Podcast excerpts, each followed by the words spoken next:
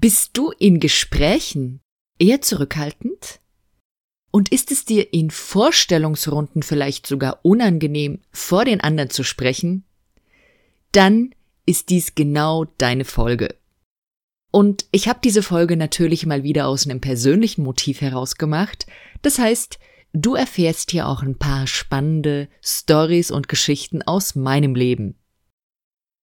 Noch eine Sache, da ich es nämlich in der Folge selbst vergessen habe zu erwähnen, du findest die Show Notes zu der Folge unter steffischwarzack.de slash Folge 028, Folge 028.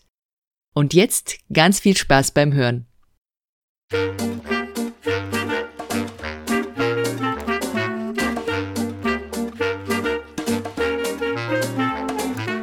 Zeig dich und sprich. Der Podcast rund um Sprechen und Auftritt im Business. Ich bin Steffi Schwarzack und begleite Menschen wie dich, die was zu sagen haben, damit ihre Botschaft bis ins Hirn und Herz der Hörer trifft.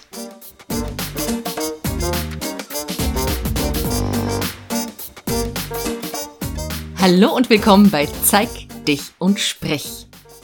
Diese Folge ist noch experimenteller als manch andere, weil ich normalerweise schon am Dienstagabend die Aufnahme mache, damit sie Mittwoch on air gehen kann. Jetzt ist es Mittwochabend, ich habe noch einen Elternabend gleich vor mir.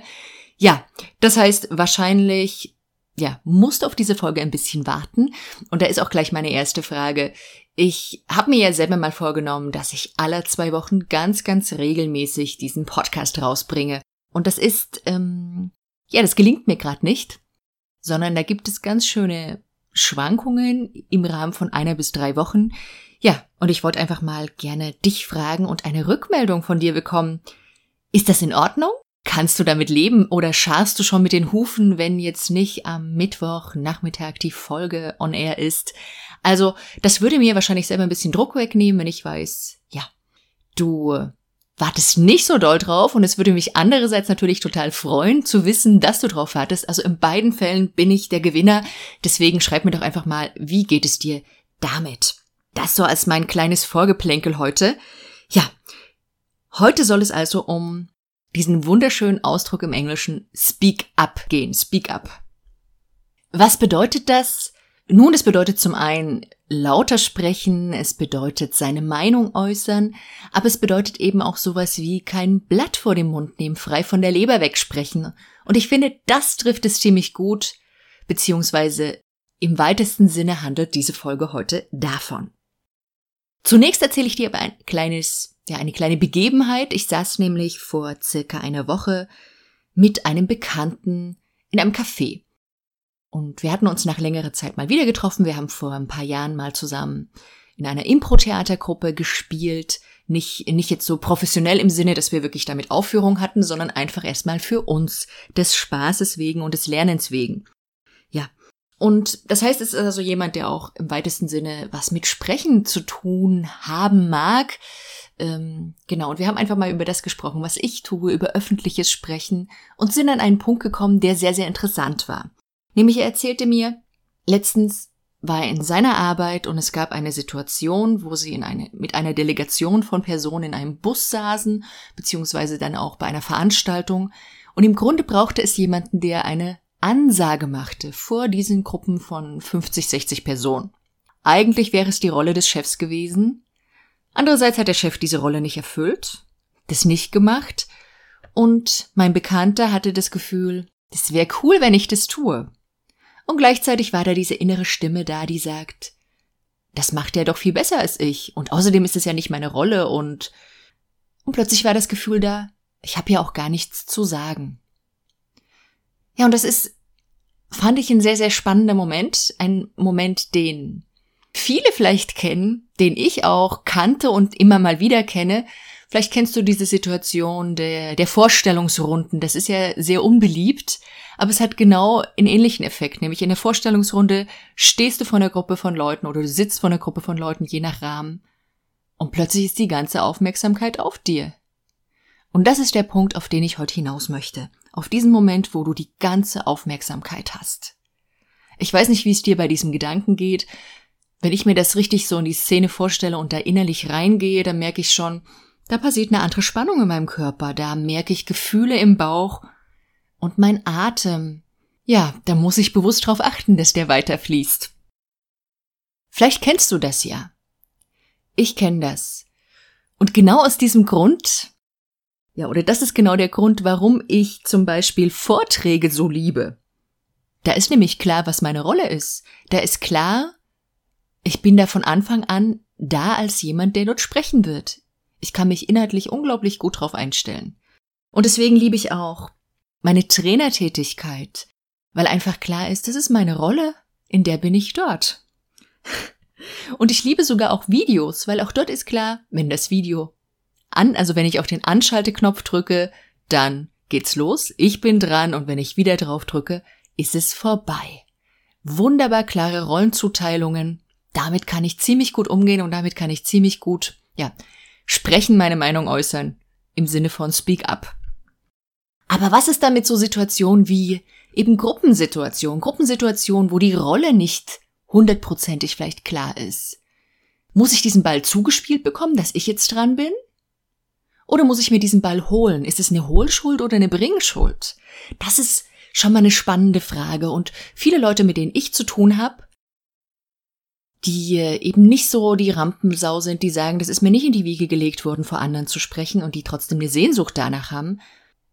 Ja, diese Leute, bei denen ist es tatsächlich so, dass sie, oder so kenne ich's von denen, mit denen ich arbeite, dass es ein Stück weit eine innere, gar keine bewusste Erwartungshaltung gibt, ich muss diesen Ball zugespielt bekommen von jemandem. Und es ist nicht diese Proaktivität da zu sagen, ich hol mir diesen Ball, ich hol's mir einfach selber. Und das ist für mich, ich glaube manchmal gar nicht an dieses Modell Introversion, Extroversion, sondern ich habe ein anderes Modell und auch das ist wieder nur ein Modell dahinter. Es gibt Leute, die sind sehr proaktiv in einer Situation und andere sind sehr reaktiv. Und wenn ich zum Beispiel klar habe, ich bin der Trainer oder ich bin die Vortragende, bin ich unglaublich proaktiv. Ich weiß einfach, jetzt bin ich dran. Und wenn ich aber als normaler Teilnehmer mit vielen anderen in einer Runde bin, dann ist es für mich nicht so klar und dann habe ich meine ganzen gelernten und manchmal hinderlichen Höflichkeitsregeln im Kopf und lass die anderen lieber erstmal kommen. Und damit bin ich eben reaktiv, ich reagiere eher, anstatt dass ich selber sofort ins Handeln komme. Und das ist das Verhalten, was wir ganz oft mit Introversion und Extroversion verbinden, was ich gar nicht unbedingt so sehe. Das ist aber eine Verbindung eben. Und ich finde dieses Modell für diese Situation fast noch spannender. Proaktivität versus Reaktivität, also wie agiere ich in einer Situation? Und ich habe es dir ja schon angedeutet, es ist so unterschiedlich in verschiedenen Reakt äh, Situationen. Also wenn ich zum Zahnarzt gehe, bin ich sehr reaktiv und warte doch lieber erstmal ab, prüfe das für mich, schlafe darüber und dann lege ich los. Und das ist das Tolle an Vorträgen eben oder auch an Videos, dass ich zumindest diesen Hauch von Moment habe, für mich in mich zu gehen, mir das zu überlegen, dann geht's los. Aber wenn ich in irgendeiner Situation, in einer Gesprächsrunde mit vielen Menschen bin und es von vornherein nicht klar ist, dass ich vielleicht den Gesprächsball bekomme oder mir hole, dann ist das nochmal anders, das ist nochmal aufregender. Das zweite, der zweite spannende Punkt an dieser Stelle, wenn ich die Situation von meinem Bekannten da nochmal nehme, ist, dass es ja auch so asymmetrische Situationen teilweise sind. Also wenn du einen Chef hast, und du bist sozusagen in der Hierarchie etwas weiter drunter, dann ist es nochmal komplexer. Also da spielen sehr viel mehr Dinge dann nochmal rein in dein Gesprächsverhalten. Aber trotzdem, auch wenn du offiziell in der, in der sozialen Hierarchie vielleicht nicht diese Rolle hast, könntest du auf kommunikativer Ebene dir sehr wohl diesen Status holen und führen. Also das, was im im Angestelltenbusiness bei Führungskräften immer viel eine Rolle spielt, führen, kannst du eben auch auf einer kommunikativen Ebene machen. Du kannst deine Gesprächspartner zu einem gewissen Punkt hinführen. Aber was ich dir ganz, ganz besonders mitgeben möchte, ist im Grunde der, ja, dieser Konflikt, weil ich habe dann weitergeredet mit dem Kollegen oder mit dem Bekannten und da kamen dann so spannende Ideen, ja, was ist denn da, was passiert denn eigentlich?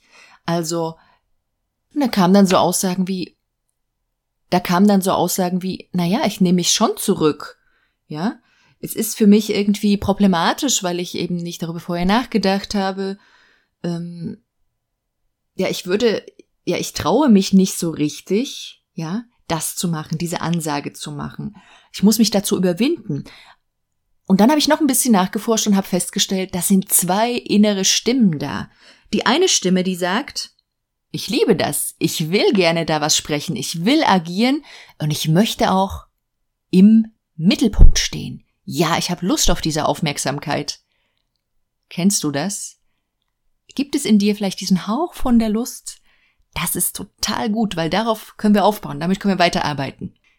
Und auf der anderen Seite gibt es aber eben auch, bei ihm jetzt und bei dir vielleicht auch, wenn du die Situation kennst, da gibt es diese andere Seite, die innerlich diese Situation ablehnt, die selber innerlich vielleicht diese Situation hasst und sagt, oh, ich hasse Vorstellungsrunden, so unangenehm, ja, oder, also es gibt diese innere Ablehnung einfach und den Teil, der nicht im Mittelpunkt stehen will. Und der Konflikt aus beiden, dieses eigentliche Paradox, diese Diskrepanz, das ist das Spannende. Und das hat eben nicht jeder. Also es gibt eine ganze Menge Menschen, die wir gemeinhin wahrscheinlich als extrovertiert dann bezeichnen und die proaktiv in so einer Situation sind, die eben nicht diese Bremse mit haben, sondern die treten nur aufs Gas. Und wenn du beides in dir hast, das Gaspedal und die Bremse und du drückst gleichzeitig, dann ist es total unangenehm für dich.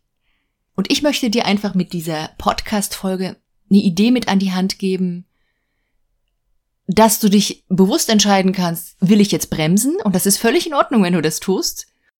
Oder will ich jetzt Gas geben?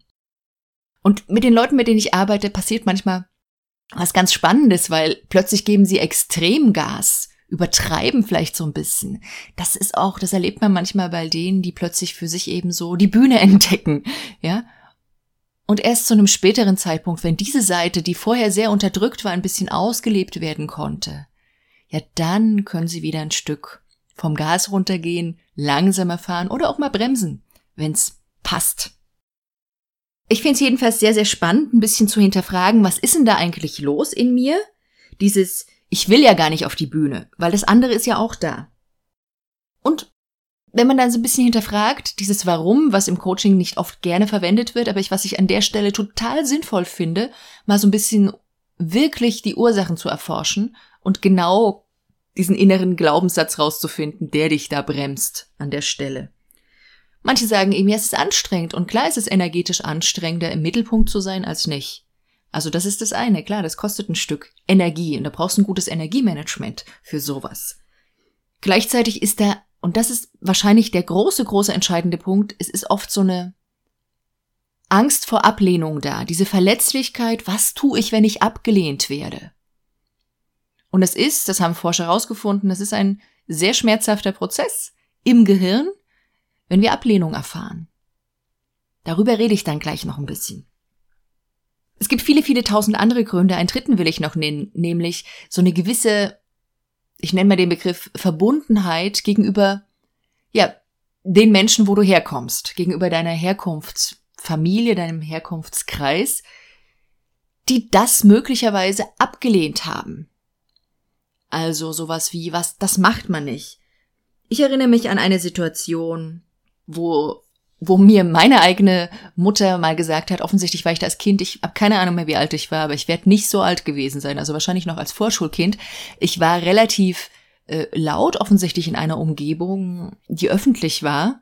Und ich habe einen Satz noch im Ohr, nämlich, hör auf, die Leute schauen so. Und das war mit einem Stimmklang, man könnte es ja auch anders formulieren, von, das ist nicht gut, wenn die Leute uns anschauen. Also da, in die, im Mittelpunkt sein war was Negatives. Und ja, das ist so ein spannender Moment und es gibt äh, bestimmt auch in deinem Leben irgend so Moment, wenn das für dich ein Thema ist, nur dann, wo, wo du vielleicht merkst, uh, da ist irgendwas äh, passiert, wo man gelernt hat, das ist nicht gut. Und diese Loyalität, ja, das ist nicht gut, das steckt halt noch als Erbe ein Stück weit in uns drinne. Und ich bin deswegen eben ein Stück leise geworden. Das war gut, das war akzeptiert. Dafür wurde ich belohnt. Ne? Und, ähm, und das ist, das ist so ein spannender Moment. Also ich, ja, angeboren sind gewisse Präferenzen, aber sie sind immer auch mit von der Umgebung, ja, gefördert oder unterdrückt. Eins von beiden. Und ich bin laut und leise. Ja, das weiß ich heutzutage. Ich habe beides in mir und vermutlich hast du auch beides in dir. Jetzt verrate ich dir noch was über mich. Und zwar ja, vor, genau vor einer Woche saß ich mit einem sehr lieben Kollegen, den ich sehr schätze, auf seinem Sofa und habe ein Video gemeinsam mit ihm gedreht. Und wir haben, das war gut, wir haben Spaß gehabt, das war total spannend. Und dann haben wir es uns angeschaut. Und was ich da gesehen habe, war für mich nochmal erstens ein Stück erschreckend, zweitens augenöffnend und drittens ein wichtiger Lernmoment. Und das möchte ich heute mit dir hier schon mal teilen. Nämlich, also ganz rational beschrieben, was habe ich festgestellt? Ich habe festgestellt, dass meine Aussagen kürzer sind als seine, dass ich insgesamt also weniger rede als er und dass meine Gesten kleiner sind. Und wenn du dir den Rahmen anguckst, ich war in einer Umgebung, die ich nicht kannte, er war in einer Umgebung, die er kannte, ich bin eine Frau, das ist ein Mann, da spielen natürlich äh, Muster, äh, die uns einfach erlernt, aber auch von der Natur ein Stück vielleicht vorgegeben sind, mit rein.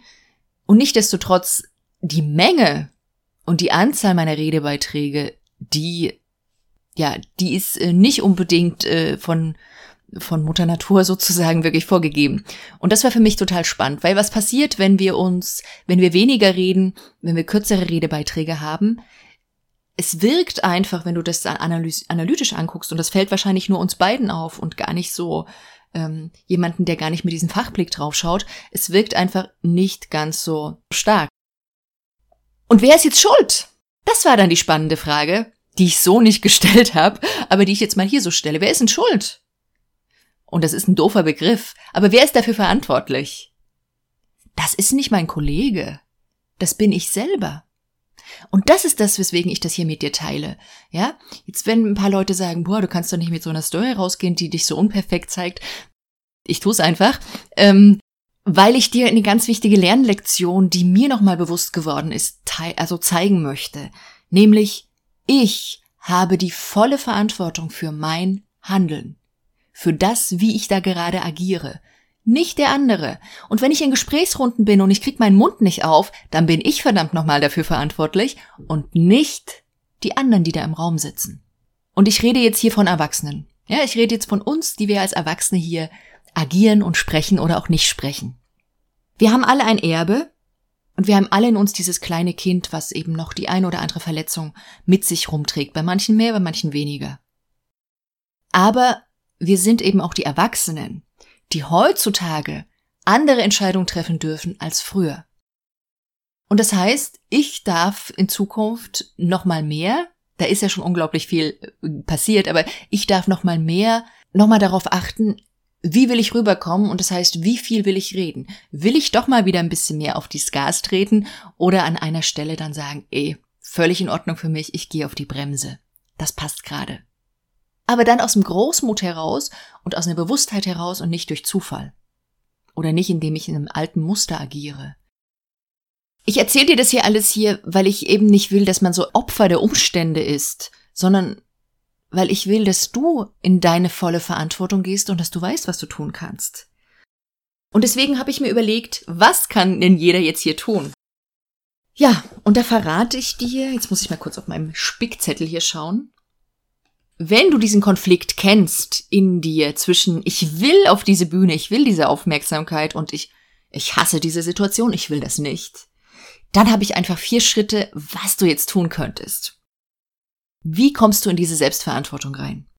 Also das erste ist, dass du diesen Konflikt, der in dir da ist, wahrnimmst und akzeptierst. Im Grunde sind es zwei Schritte, ja? Also es ist sozusagen Teil eins und Teil zwei von Schritt eins wahrnehmen, was da passiert, diese, dieser innere Konflikt, dieses Paradox, ich will und ich will nicht, und akzeptieren, dazu innerlich Ja sagen, ja, so ist es.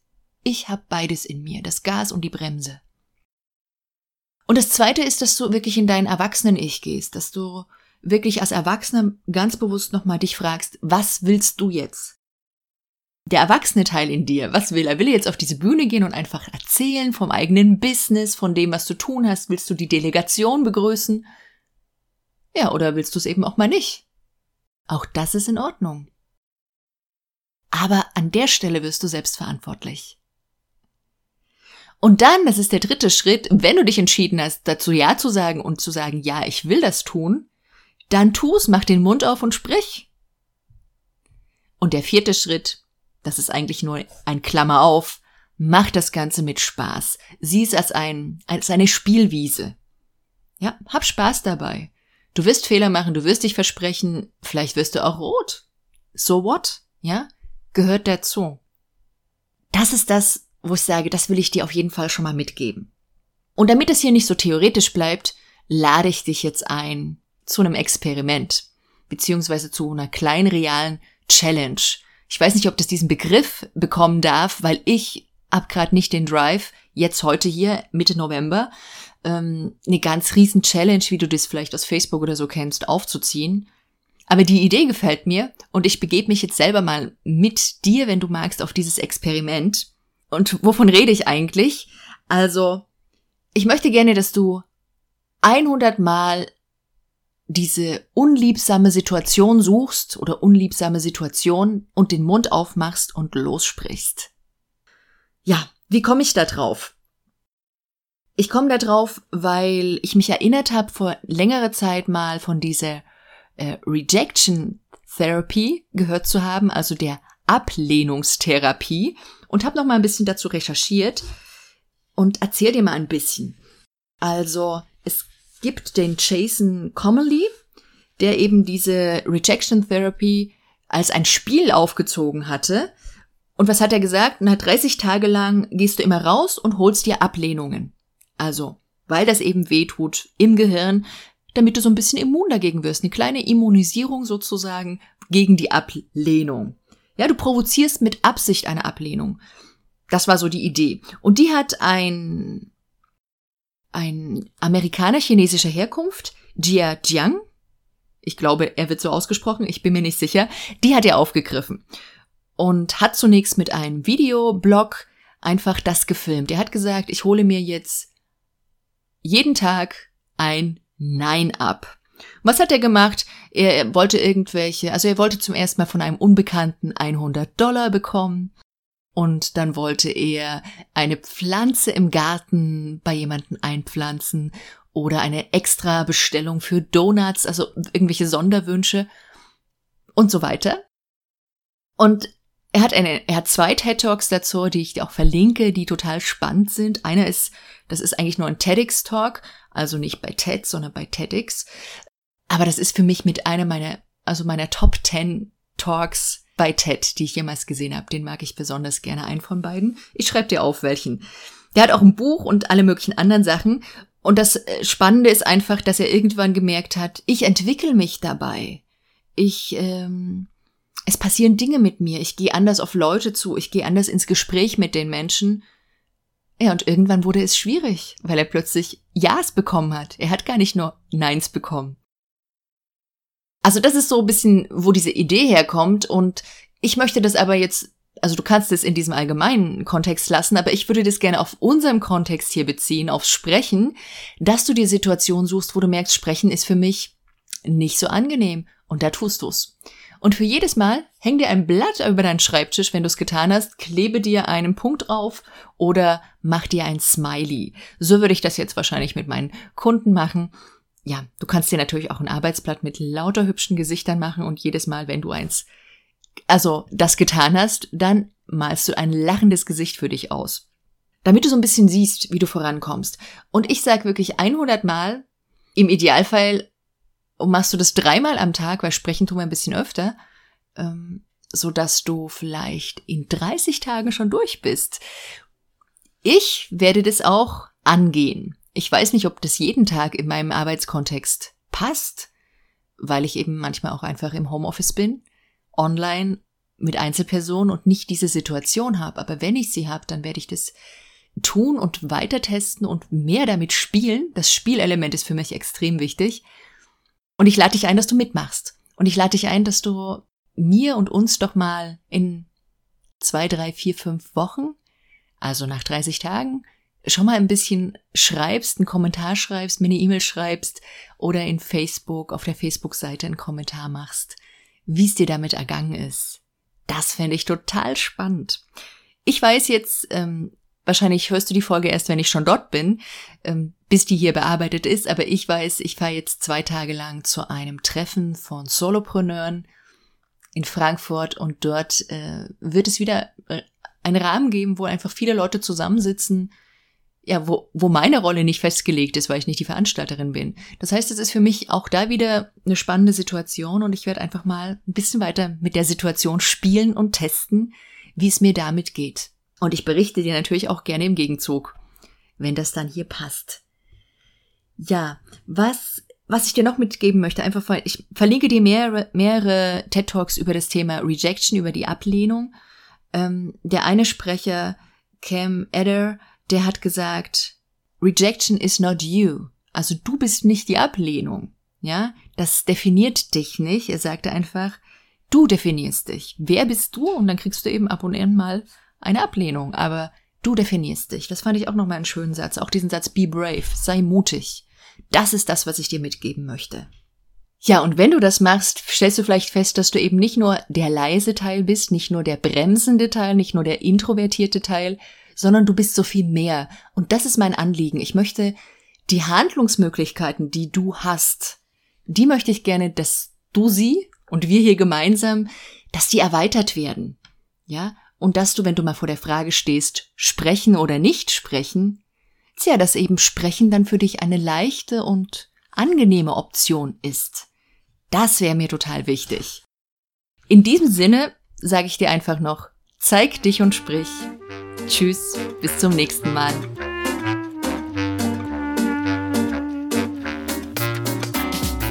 Das war Zeig dich und sprich. Wenn dir der Podcast gefallen hat, schenk mir sehr, sehr gerne deine 5-Sterne-Bewertung auf iTunes. Davon leben wir Podcaster sozusagen. Also vielen Dank schon mal dafür. Und falls du mehr wissen möchtest, so hol dir doch meine gratis Übungsanleitungen für deine fitte Stimme unter steffischwarzack.de slash stimmfit. Bis zum nächsten Mal. Zeig dich und sprich.